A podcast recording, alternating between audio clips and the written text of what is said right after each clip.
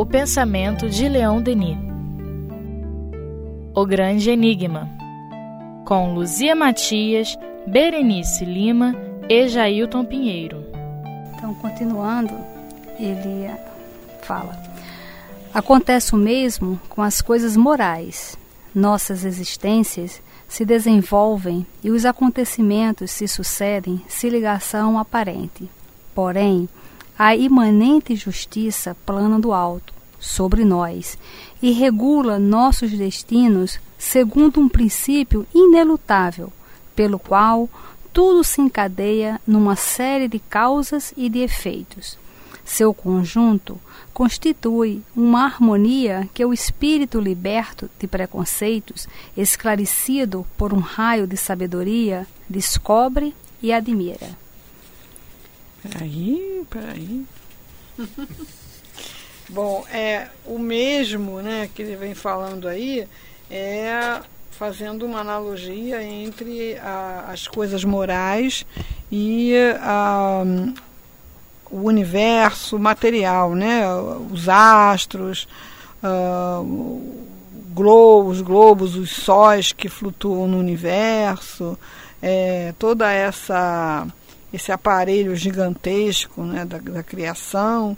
Então ele faz essa analogia dizendo que essa mesma harmonia, essa mesma beleza, essa mesma ordenação acontece com a nossa vida moral, com a nossa vida de espíritos. Eu acho que moral aqui não tem sentido de, de certo e errado, né? No sentido de vida espiritual.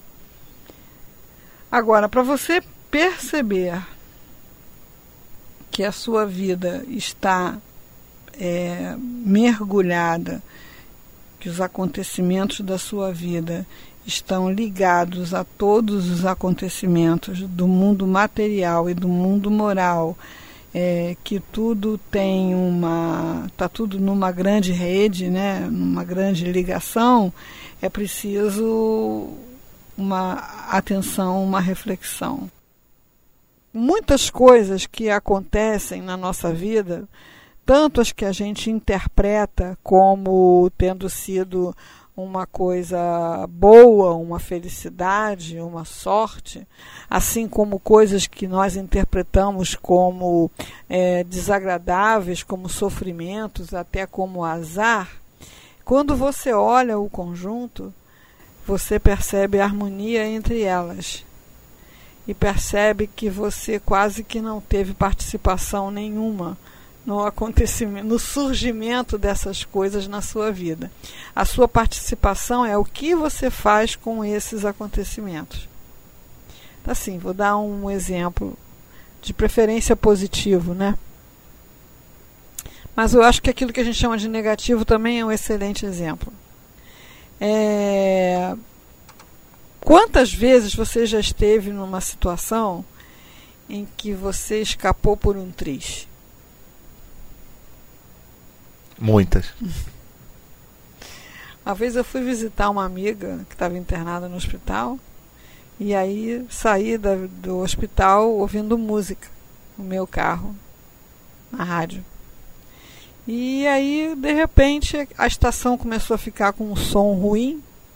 E aí eu comecei a tentar sintonizar. Naquilo que eu fiquei tentando sintonizar a estação, evidentemente, automaticamente eu dei uma desacelerada.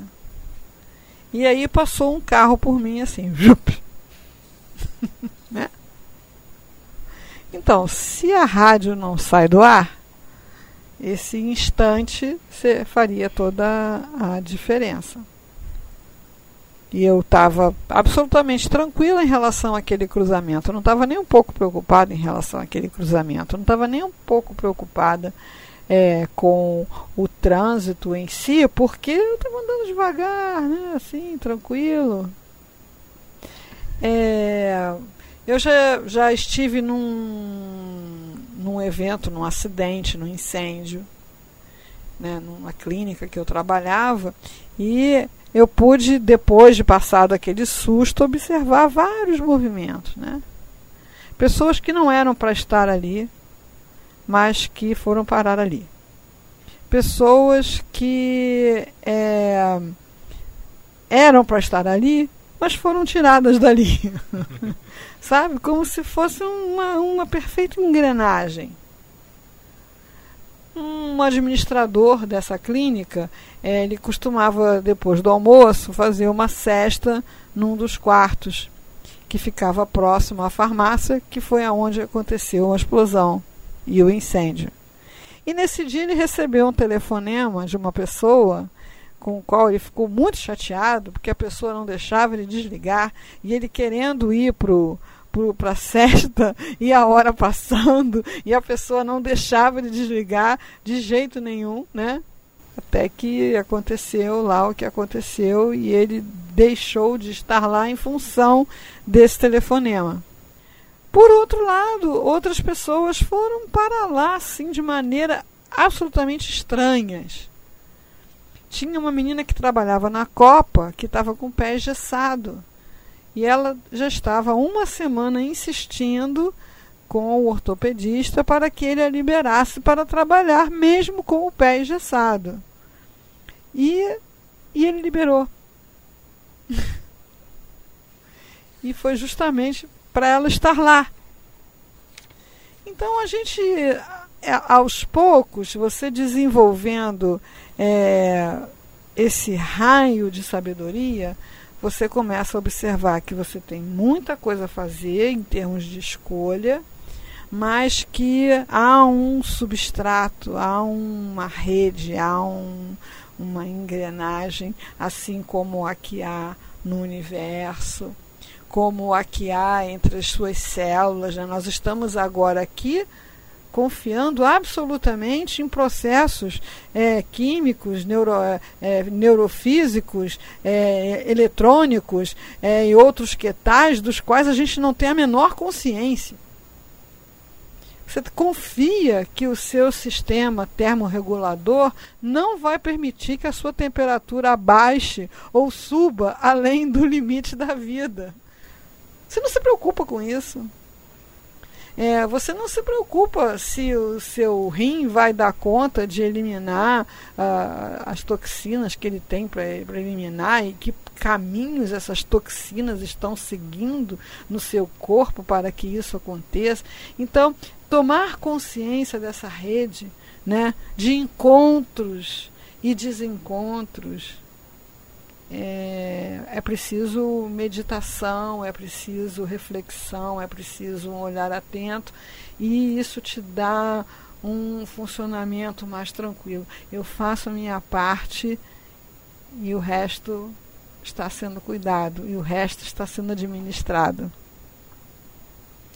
Eu me relacionei com uma pessoa muito simples, que ela me ensinou uma expressão muito simples mas que quer dizer isso aí? Tipo assim, é, não se aborreça com os imprevistos. Né? Às vezes, Deus dá livramento. Então, uma vez eu, já em cima da hora, para sair de casa, não achava a chave do carro. Aí tive que voltar em casa para vasculhar toda a, a, onde é que está a chave do carro. Fiquei lá uns 10 minutos, muito aborrecida, procurando a chave do carro. Finalmente achei a chave do carro e na saída da, da, do meu condomínio desabou uma árvore assim na frente do meu carro. Né? Eu só ouvi o estrondo só ouvi o estrondo. Quer dizer, se essa árvore cai em cima do carro, eu não ia ter tempo de absolutamente nada. Né? Então, isso a gente chama de eventos positivos. Mas os eventos negativos, quem quer ter um câncer? Quem quer ter a desencarnação de um ente querido? Quem quer que a sua vaquinha seja jogada ribanceira abaixo? Ninguém quer, né? Mas, quando essas coisas acontecem, você começa a ver o movimento dessa roda de cura, de ajuda. Você acha um livro por acaso, você ouve uma palavra por acaso, você vai parar num lugar onde você vai ter uma sustentação com a qual você não contava. Então, para nós, para espíritos do nosso estado evolutivo, é um processo de tomada de consciência, de reflexão, de atenção, de observar esse, esse oceano, esse movimento. Né? É, mesmo quando essas coisas negativas acontecem, tanto com as pessoas em si, ou quando uh, as pessoas fazem uma análise em cima de alguma coisa negativa que acontece com o outro, quando também é uma grande oportunidade, porque às vezes ficamos muito distraídos e não prestamos nem atenção nessa harmonia que dessas enzimas, de que como é que funciona o rim, como é que funciona o coração, que a gente já nasce com tudo funcionando e ninguém nem, nem para para pensar como é que isso acontece. Mas às vezes pela nossa distração, às vezes a vida chama a atenção para a gente prestar atenção nessa harmonia. E muitas vezes é preciso ficar é, sem o rim ou alguma outra coisa para ficar pensando como é que, como é que era antes. É, eu era feliz e não sabia, porque muitas coisas acontecem nessa, nessa situação. É, mas é, um, uma, é talvez a, a oportunidade maior de você conhecer a si mesmo, conhecer a sua força, conhecer a sua, a sua capacidade de resistência, de renovação, de, de transformação. Antes que uma coisa dessa te aconteça, você tem a impressão de que se isso acontecer com você, você vai se desconjuntar, vai se, vai se desarmonizar, vai, vai ser esmagado por aquela dor, porque você não conhece a sua força. Então, esse momento vai fazer com que essa força que você tem internamente desconheça, né, se apresente. Né? Se apresente, para que você faça contato com a sua própria essência. É verdade. A gente pode fazer isso prestando atenção, ou a gente faz isso de uma forma distraída, que aí chama-se atenção, é, né? não presta atenção, fica reclamando, reclamando, reclamando. É, mas nesse, nesse filme que eu falei, 127 horas, a primeira coisa que, assim, ele começa a refletir é que quando ele estava para sair de casa, a mãe dele ligou para ele e ele estava escutando o recado, né? E ele, e ele não estava afim de... E era um recado assim bacana dela, falando que o pai dele ia viajar, então ela ia estar sozinha durante o final de semana e que eles poderiam fazer algum programa, alguma coisa assim. E ele não quis dar satisfação a ela. E aí ele começa a fazer uma reflexão, por que, que ele sempre não queria dar satisfação a ela? Aí qual era o sentimento que ele tinha com relação a ela? Então ele foi, ele fala, né, que foi, ele foi preciso, é como se ele soubesse que um dia ele ia ter que ficar parando para prestar atenção nele, porque ele estava sempre em movimento, ele era muito irrequieto.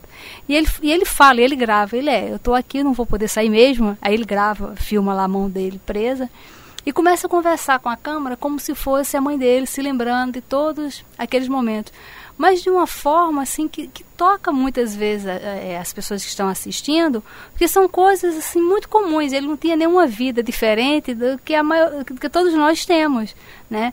E, e são tantos momentos que poderia trazer dependendo da sabedoria, trazer tantos pequenos prazeres e que na verdade eram grandes aborrecimentos na análise dele.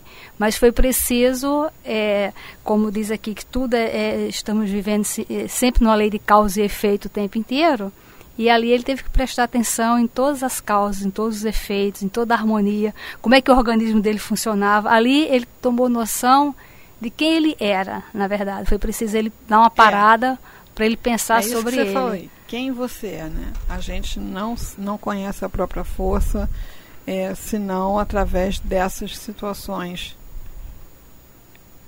que ninguém quer viver conscientemente, nem é, é para querer mesmo, né? senão seria uma forma de masoquismo, né?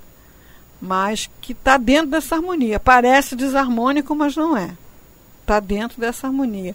E não é aquilo não acontece sozinho, aquilo acontece também com o envolvimento dessa rede no, no processo e tá tudo assim disponível, né? Parece que tudo que a gente precisa, parece não, tudo que a gente precisa tá disponível ali, tá ao nosso redor. Só que às vezes a gente não quer se ligar a essas coisas.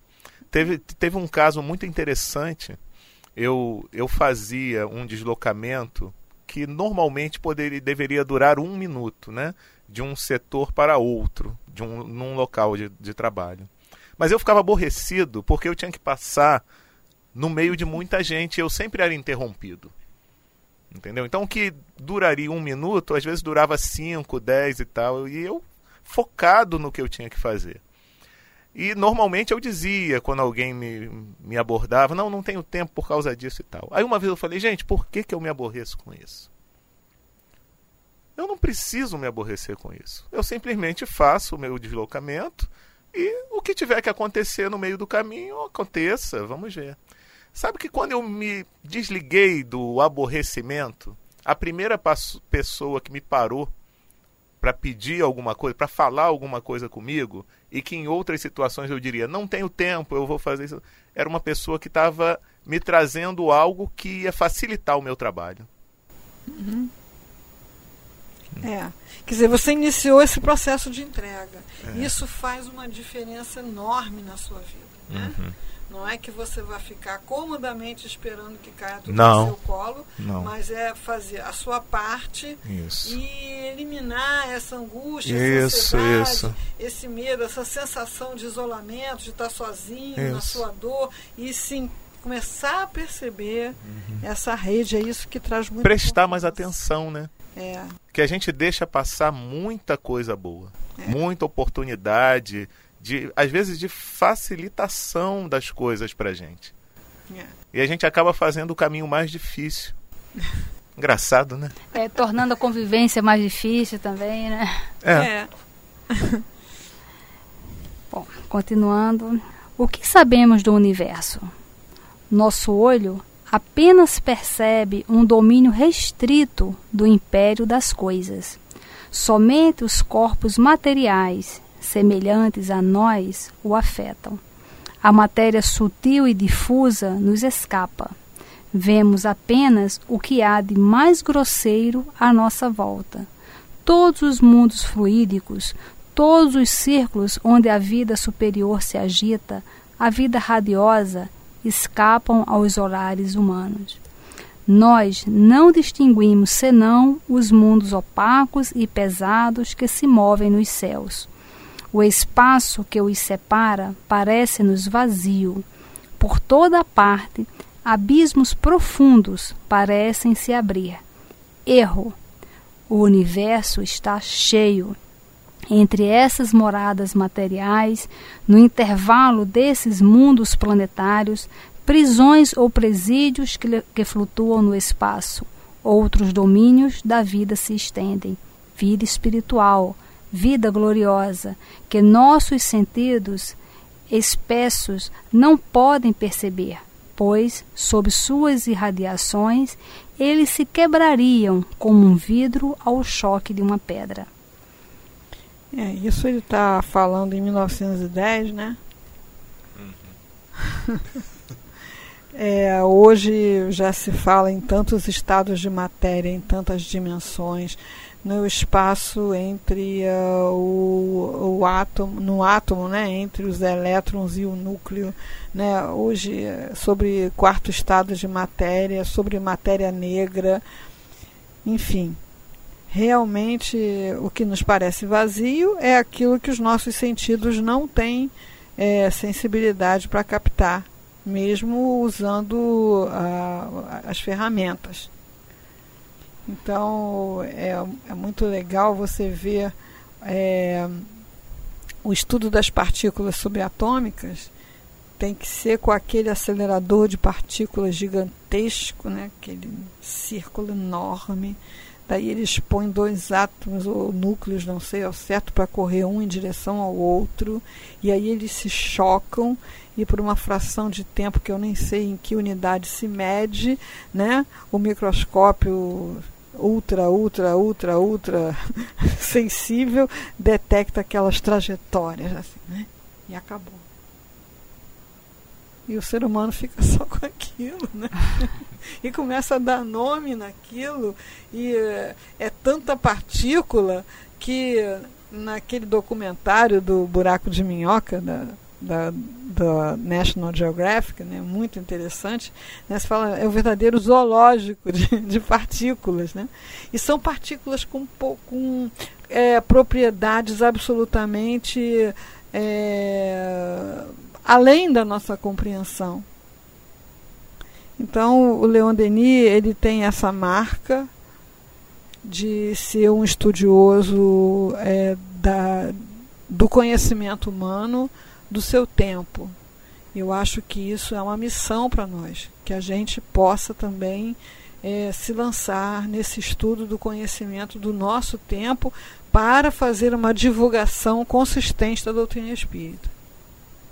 Então, a ciência do nosso tempo, a filosofia do nosso tempo e as experiências religiosas que estão ao nosso dispor, ao nosso alcance. Né? Então, imagina só, né? Tudo isso funciona. E mesmo a nossa limitação de sentidos, ela tem uma razão de ser. Imagina se nós agora aqui pudéssemos estar enxergando é, diferentes níveis, diferentes é, habitações espirituais, diferentes corpos espirituais, o mundo microscópico. A gente não ia querer pôr a mão em cima da mesa. A gente não ia querer respirar. Então, gente, vocês já viram um ácaro? Horrível bichinho, é. né? Parece um rinoceronte, né? É, né? E a gente respira manadas e manadas de, de ácaros. É. né? É, já vi também reportagens sobre a quantidade de animais que microscópicos que se nutrem das nossas células mortas, né, que ficam nos nossos utensílios, lençóis, travesseiros. Então a nossa limitação, ela tem a medida exata, a nossa percepção, ela tem a limitação exata para nos proporcionar uma percepção e uma saúde mental. Dentro do suportável. Dentro do suportável.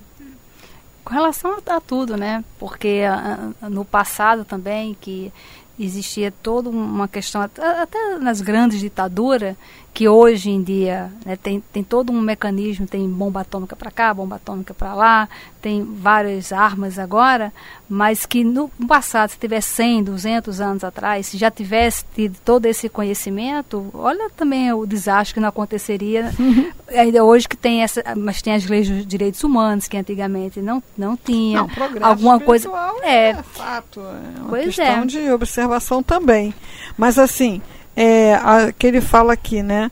A, a, os nossos sentidos, é, eles têm uma limitação de percepção para manter até o nosso equilíbrio. É, Jesus, é, Paulo de Tarso teve uma visão fugaz de alguma coisa da de Jesus, né? Do espírito com seu perispírito, com a sua irradiação e ficou e caiu cego, ficou cego, louco, prostrado, não sei lá quantos dias para se recuperar daquilo. Então assim, é, nós a nossa sensibilidade nos protege até dessa percepção dos mundos gloriosos que nos, nos, nos desentregariam essa percepção. Eu me lembrei agora até de uma coisa puramente física, né? A gente não pode olhar para o sol. Uhum. É, não pode olhar para o sol, exatamente. Eu vi, sim, é ficção. A ficção são é, exercícios né, da imaginação humana que se lança onde a, a, a própria vida humana ainda não pode ir. Né? Jornada nas Estrelas, fronteira final. São fãs? São fãs? Eu sou. É, vê se vocês se lembram desse filme. É, os inimigos lá, aquela, aquele pessoal do mal lá, como é que chama? Os Klingons? Klingons. Os Klingons, justamente. É, eles queriam escravizar um planeta. Um planeta de pessoas muito simples, pastores, andando para lá e para cá com suas ovelhinhas. E o, o comandante Nelson resolve lá salvar aquele pessoal. Aí eles chegam lá, olha, a gente vem aqui salvar vocês, porque eles vão vir, vão escravizar. Aí os pastores disseram, não precisa não, meu filho, não se incomode, pode ir embora, sossegado, tá tudo certo. Mas eles vão fazer isso. Não, a gente já entendeu, mas você pode ir embora. Não. Afinal, não abriu mão da sua missão de Salvador, né? E aí começaram a brigar. Os Klingons, os Klingons com, né? a brigar, brigar, até que uma hora as naves entraram em pane, as duas, né? Entraram em pane, e os dois comandantes foram trazidos para o Conselho dos Anciões, né? E aí foi dito para eles, olha, essa forma que a gente está usando aqui é para vocês tipo assim, entendeu? É para vocês poderem nos entender e tal. Mas agora a gente vai, se, nós vamos nos mostrar para vocês como nós somos. E aí eles começaram a vibrar luz, luz, luz, luz, luz. luz. Entendeu? Então, quer dizer, é, pura doutrina espírita. É pura coisa que Leon Denis está dizendo aqui, né? Então, eles se aproximaram daquele planeta, aquelas almas de alto é, grau evolutivo, de muita luminosidade. Pois esse pessoal está vindo aqui, a gente não pode aparecer para é, eles. Aí se assim. diminuíram, né? Vamos fazer é. aqui um, né, uma coisa molinha para eles fazerem, né? Hum. Molinha, vamos fazer aqui um, né, um, um disfarce, né?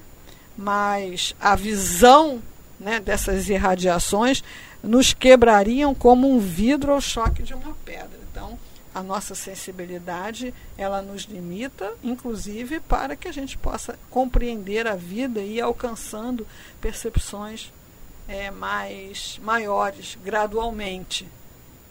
Gente, tem alguém cuidando disso. Ainda bem, né? Graças a Deus.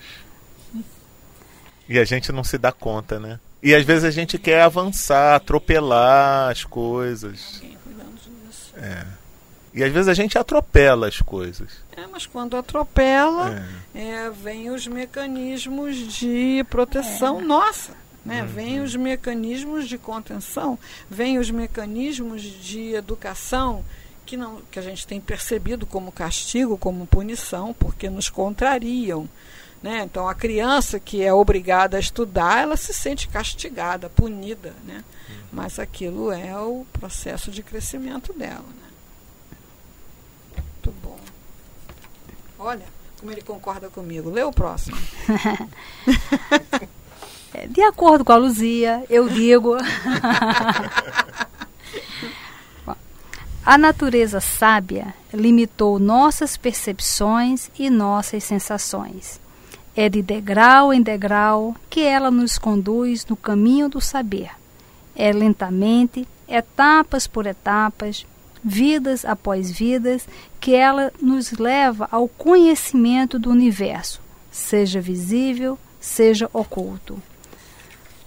O ser gravita um a um os degraus da escada gigantesca que conduz a Deus. E cada um desses degraus representa para ele uma longa série de séculos.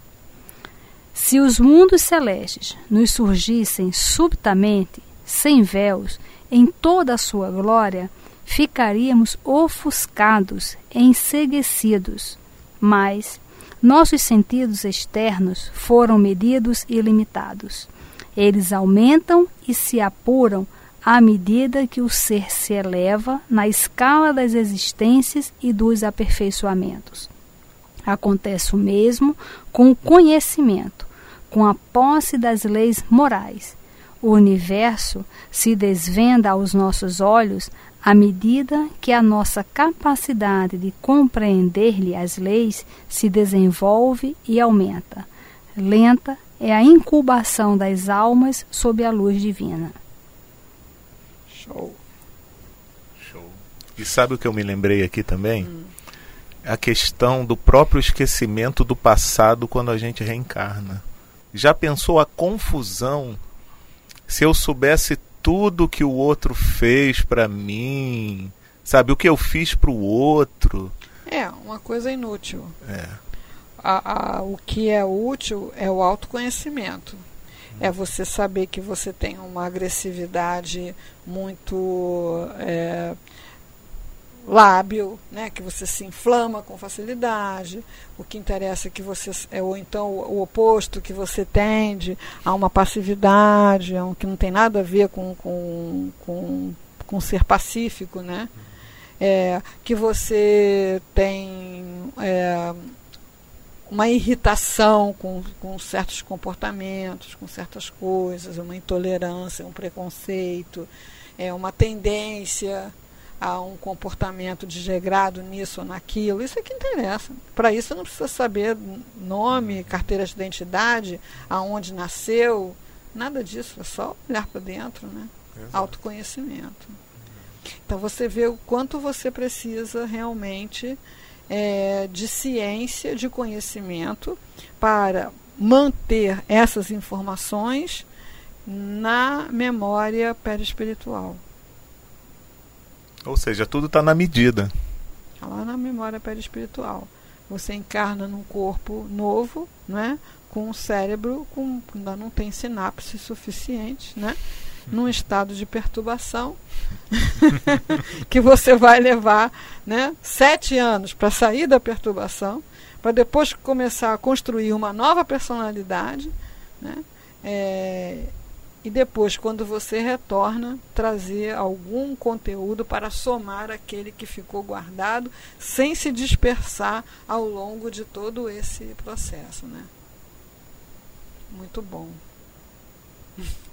Excelente.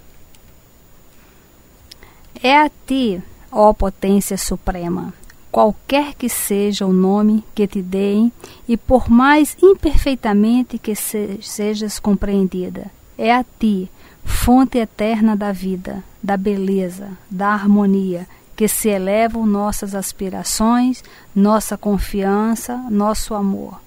Onde estás? Em que céus profundos, misteriosos, estás escondido? Quantas almas acreditaram que bastaria para te encontrar ou deixar a terra?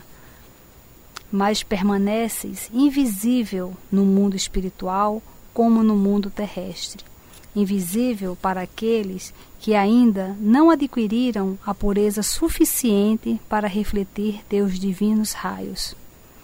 Entretanto, tudo revela e manifesta tua presença. Tudo o que na natureza e na humanidade canta e celebra o amor, a beleza, a perfeição, tudo que vive e respira é uma mensagem de Deus. As forças grandiosas que o animam o universo proclamam a realidade da inteligência divina. Ao lado delas, a majestade de Deus se manifesta na história pela ação das grandes almas que, semelhantes a ondas imensas, trazem às margens terrestres todas as potências da obra de sabedoria e de amor. E Deus também está em cada um de nós, no templo vivo da consciência. É aí que está o lugar sagrado, o santuário onde se esconde a centelha divina. Ó oh, homens, aprendam a descer em si mesmos, a pesquisar nos recantos mais íntimos do seu ser. Interroguem-se no silêncio e no refúgio, e aprenderão a se conhecer, a conhecer em vocês a potência oculta é ela que eleva e faz resplandecer no fundo de nossas consciências as santas imagens do bem, da verdade, da justiça, e é honrando essas imagens divinas, rendendo-lhes um culto de cada dia, que essa consciência ainda obscura se purifica e se esclarece. Pouco a pouco, a luz aumenta em nós como a aurora sucede à noite, como gradualmente, de uma maneira insensível, as sombras dão lugar ao brilho do dia, assim a alma se ilumina com as irradiações desse foco que está nela e que faz eclodir no nosso pensamento e no nosso coração formas sempre novas, sempre inesgotáveis de verdade e de beleza. E essa luz é também uma harmonia penetrante, uma voz que canta na alma do poeta, do escritor, do profeta, que os inspira e lhes dita as grandes e fortes obras pelas quais eles trabalham para a elevação da humanidade. Mas apenas esses sentem estas coisas porque, tendo dominado a matéria, tornaram-se dignos dessa comunhão sublime através de esforços seculares, aqueles cujo senso íntimo abriu-se para as impressões profundas e conhece o sopro poderoso que atiça as inspirações do gênio, o sopro que passa sobre as frontes pensativas e faz estremecer os envoltórios humanos. Parece uma poesia isso aqui, ó. Isso é experiência religiosa. Embora haja ainda muita resistência entre as pessoas para essa possibilidade de você falar com Deus direto e ouvir as respostas direto. É, a gente compartilha desse pensamento porque a gente está estudando Leon Denis há muitos anos, então a gente, claro, concorda com ele. Mas essa visão burocrática, né? Deus é o dono da empresa. Ele tem uma sala na cobertura. então ele só fala com o presidente da empresa, que trabalha no, último andar, que só fala com o vice-presidente que está na. Você é o quê? Você é o office boy. Você acha que o dono da empresa vai falar com você direto? Não. Então você fala com seu chefe imediato, que é o encarregado. Né? Então Leon Denis, ele não pensa assim, ele não age assim e ele não nos ensina isso. Ele nos ensina a nos lançarmos diretamente a esse pensamento. Deus na natureza, no universo e em nossa centelha. Nós não somos centelha divina? Uhum. Direto, direto lá, direto com a sua alma. Né? Então ele vai ter ao longo desse livro vários desses momentos que são relatos das experiências religiosas que ele tinha. E ele nos relata isso para nos ensinar a fazer isso. Ele não nos relata isso para nosso mero deleite intelectual. Ele nos relata isso para nos ensinar a fazer isso. Então, Deus, onde estás? Depois, calma. Começa a escutar. Deus, estou, eu estou aqui, como se Deus eu estou aqui. Eu estou aqui dentro de você. Eu estou em você. Aprende a ir lá dentro, aprende a visitar esse templo, aprende a abrir a tua sensibilidade, sentido íntimo, sentido da alma. Você começa a ouvir as coisas.